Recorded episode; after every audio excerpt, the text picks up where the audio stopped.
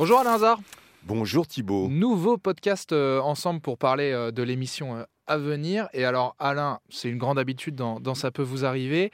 Euh, vous faites des cas inédits, mais surtout vous ne lâchez pas les cas en cours. Et là justement, euh, c'est ce dont tu vas nous parler avec, euh, avec des grandes affaires de cartes passe dans les, dans les grandes surfaces. C'est une grande enquête qu'on a commencé à traiter le 14 septembre. On avait sur le plateau plusieurs victimes de ce qu'on appelle les cartes passes. Euh, quand tu vas dans la grande distribution, tous les grands magasins, tu as une espèce de carte passe qui est une sorte de crédit où tu Oui, peux... où tu peux avoir des points dessus, etc. Exactement. Il y a des petits malins, notamment des hackers, qui rentrent dans ces cartes passes et qui se servent.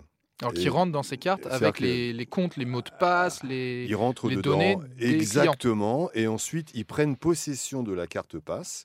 Donc nos auditeurs sont donc des victimes et ils débitent tout ce qu'il y a sur la carte passe, plus parfois. Et donc nous avons eu des auditeurs qui ont été victimes de ce genre de fléau. Il y avait eu ce fameux auditeur euh, qui, avait, qui, avait vu qu'en fait il avait passé une commande d'énormes de beaucoup de bouteilles de whisky à l'époque, il me semble. C'était Ah, ça, ça c'était plutôt le drive, mais Ah c'est oui, un peu le mais c'est même. un peu le même principe, C'est un peu le même principe.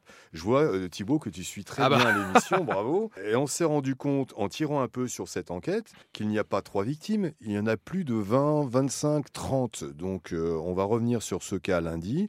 On aura à nouveau sur le plateau ceux qui sont venus et on verra où on en est exactement Donc en sur fait ce c'est cas. 20-30 victimes qui vous ont appelé en disant euh, moi j'ai entendu votre cas et il m'est arrivé exactement durant, la même durant l'émission, on a eu des fiches qui sont arrivées. Moi aussi, ça m'est arrivé. Moi aussi, on m'a piégé ma carte, ma carte passe. Moi aussi, on m'a prélevé de l'argent abusivement. Je me retourne contre la grande surface et malheureusement, eux disent toujours bah écoutez, si il y a une fraude, c'est que vous avez été négligent, on vous rembourse pas. Et il y a pas mal de gens qui sont maintenant, puisqu'ils veulent pas payer, qui sont maintenant fichés à la Banque de France.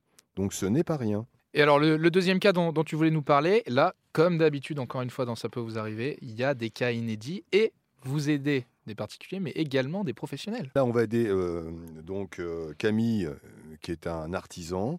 Il est ce qu'on appelle un maître d'œuvre. Donc euh, là, il travaille pour un patron qui a un contrat avec un client et donc il a travaillé pour ce patron.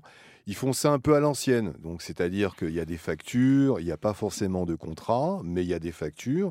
Et aujourd'hui, le patron doit à Camille, qui est donc un maître d'œuvre, plus de 16 000 euros. Alors quelle est la, c'est, c'est quoi euh, juste pour rappel la différence entre maître d'œuvre et maître d'ouvrage? Le maître d'ouvrage, en fait, c'est toi, par exemple. Tu, tu commandes pour des travaux, tu commandes un maître d'œuvre. d'accord. Toi, tu es le Moi, maître, suis- tu es le maître de l'ouvrage et tu vas demander à quelqu'un de faire les travaux ou en tout cas de prendre des sous-traitants pour faire les travaux. Lui sera le maître d'œuvre et toi, évidemment, tu seras le patron, le maître d'ouvrage. Et donc là, c'est le maître d'œuvre qui a réalisé de nombreux chantiers Exactement. et qui n'est toujours pas payé par son patron, Exact- malgré les par le, par le patron euh, qui a sans doute Oui, un bien client. sûr, Voilà, voilà. donc euh, exactement. Et, euh, et je te dis, ils ont fait ça un peu à l'ancienne, mais c'est quand même légal.